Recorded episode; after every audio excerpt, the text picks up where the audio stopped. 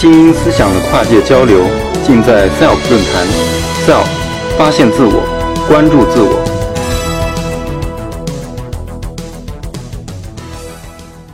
大家好，作为共享经济在中国发源的最呃最早的一批深度参与者，我今天非常高兴能够在这里跟大家分享一下我对于共享经济的一些心得。那让我从一个小小的故事先开始。我呢来自安徽合肥，从2003年呢就开始在北京生活，成为了一个不折不扣的北漂。自从我在北京开始学习工作之后呢，我就非常少有机会能够回到家。那我跟妈妈更多的交流呢，是在妈妈来到北京来看我的时候。妈妈来看我的时候，往往是我最幸福的时候，因为我每次推开家门，都能够闻到妈妈做饭的饭香。那这个饭香让我觉得这个家像一个家，而不只是一个冰冰冷冷的一个屋子。我最爱吃的妈妈做的饭呢，是这个清炒河虾。我们安徽的河虾跟这个北京卖的其他地方卖的都不一样。北京大家往往能够看到的虾呢，要么是非常大的这个基围虾，要么呢是比较少见的有一种小小的白米虾，但那个呢都不是我从小吃到大的那种河虾。那的河虾呢，只有在江南才有卖，而且呢，只有我妈妈做的味道才是我最喜欢的味道。那每次妈妈来的时候呢，都会从安徽给我背来这样子一大堆河虾，并且做给我吃，让我觉得非常非常的幸福。但是遗憾的是呢，我的妈妈并不能够总是来北京，所以我并不能够总是享受这样子的一个幸福。如果让我们来开开脑洞的话，为什么一定要我的妈妈为我做饭呢？为什么不让别的妈妈为我做饭，让我们来享受这样子的幸福呢？这就是我在 Uber 之后开始的一个共享经济的项目——回家吃饭。回家吃饭这个平台，通过让有厨艺的这样的一些家厨能够在平台上共享他的厨艺，从而让很多的北漂的人、白领或者学生能够吃到你的邻居为你做的饭。那么具体一点，让我们来简单说一下这个一次吃的共享经济的体验是什么样子的。假设你是一个学生，你是湖南人，那你今天不想吃外面的饭，特别想吃一个家乡的米粉。那么呢，你就可以打开回家吃饭的这个 APP，在回家吃饭的 APP 上面有非常非常多的上万的这个特别擅长做饭的人注册为我们的这个这个家厨，他们在上面分享他们的手艺。于是你打开这个 APP，往下看了看，找到一个你湖南的老乡，点开他的菜单，发现哎里面有一个米粉，跟我小时候吃到大的非常的像，于是你就点了一个菜。这时候。对方的这个湖南的阿姨就开始为你准备菜，然后呢，一个小时之后呢，快递小哥就把一碗热腾腾的家乡的米粉送到了你的面前，你觉得非常的幸福。那这就是一次共享经济的体验，这就是共享经济的一个模型。我们通过一个 APP 连接了具有剩余生产力的这样的一些家厨和需要吃家乡饭和这个家庭做的饭的这样的一些食客，通过这样的一个连接，实现了一些剩余价值的一些共享。那么吃只是共享经济里面的一个例子，在回家吃饭开始以前，世界上已经出现了两个非常知名的共享经济的案例，它们分别是 Uber 跟 Airbnb。不用我多做介绍，可能大家都已经知道这两个品牌。现在大家出门的时候，经常会打开 Uber 去按去一个键打来一个专车。那么当大家去到国外旅游的时候呢，你不再是选择一些高档的酒店。而是去到当地的一些家人，呃，一些人的家里面去住他们闲置的一间屋子，同时跟他们交流关于当地旅行的一些想法。那么回家吃饭也是这样的一个案例，而且回家吃饭的这个模式在美国是不存在的。我们呢非常有有这个信心，把回家吃饭做成一个从中国起源的吃的共享经济，成为一个全世界知名的这样的一个共享经济的品牌。那说到这里。到底什么是共享经济呢？共享经济的定义是一些物品的使用呃的拥有者，通过有偿的方式，把他们拥有的这个物品的使用权让渡给一个第三方，并且从中获得收益。那么通过这样的一种形式，让这个物品的拥有者和使用者都获得了利益。那么拥有权跟使用权的分离，就是共享经济里面一个非常重要的一个因素。那么，什么叫做拥有权跟使用权的分离呢？我举一个非常具体的例子，可能大家想在在家里住的时候，每个每个人的家里面可能都会有这样一个工具箱，这里面有一些这个螺丝啊、起子呀，各种各样的一个工具。在家里，比如说要修一个电灯泡，或者是去拧一个这个螺丝钉的时候，你就会用到这样的一个工具箱。但是大家注意到没有？这个工具箱可能你一年也用不到两三次。这个东西就是一个可以共享的东西。在大家注意到这一点之前，其实经济学家已经注意到了这一点，尤其是在美国。美国由于资源的过剩，很多的家庭买了大量的像工具箱这样子的，他们一年也用不到几次的，但是他们必须拥有的东西。而且呢，美国人有一个习惯，他们喜欢贷款去买这些东西。在经济好的时候没有什么问题，大家生活的很丰富、很很充实。但是当经济萧条来临的时候，经济学家就发现这产生了问题。因为每一个家庭都贷款购买了大量的这样他们本来不需要拥有的东西，所以大量的家庭因为这样子的一些过度消费而产生了非常严重的经济危机，甚至家庭的破产。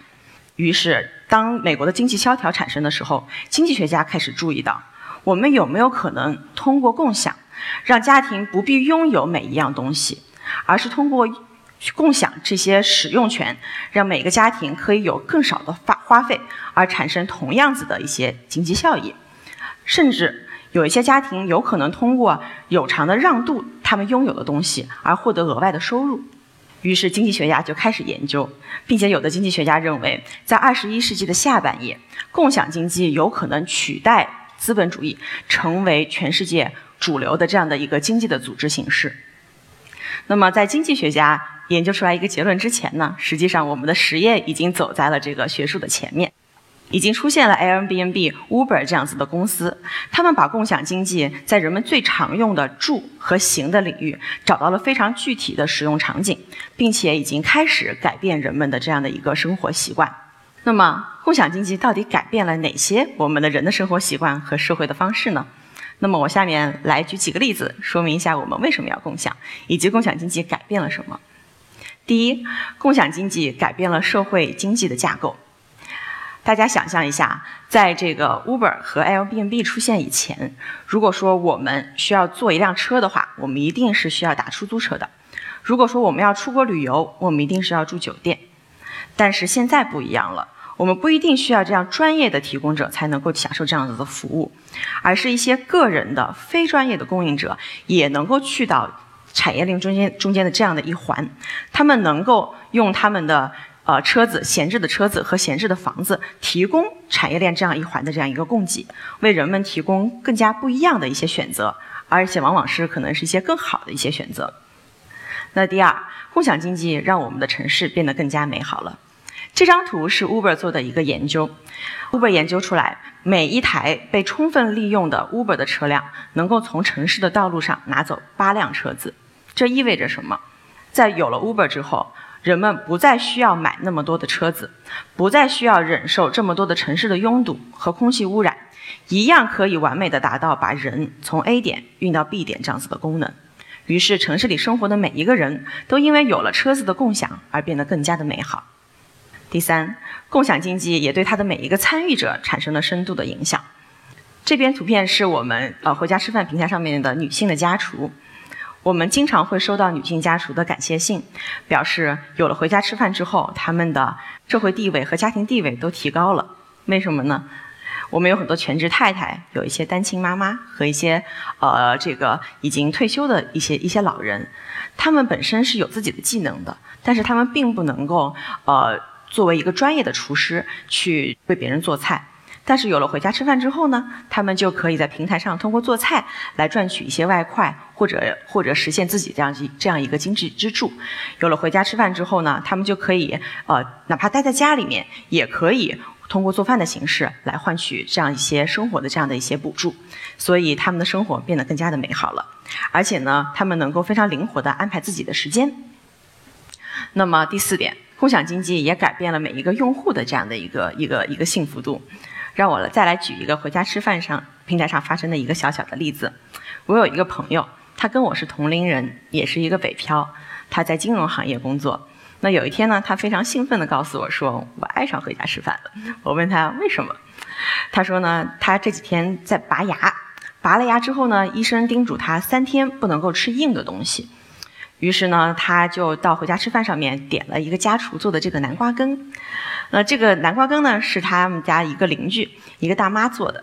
这个大妈呢，她平时会给自己每天给自己的孙女做这个南瓜羹，因为一烧都要烧一锅，她不能浪费。于是呢，就在回家吃饭的平台上卖给周围的白领吃。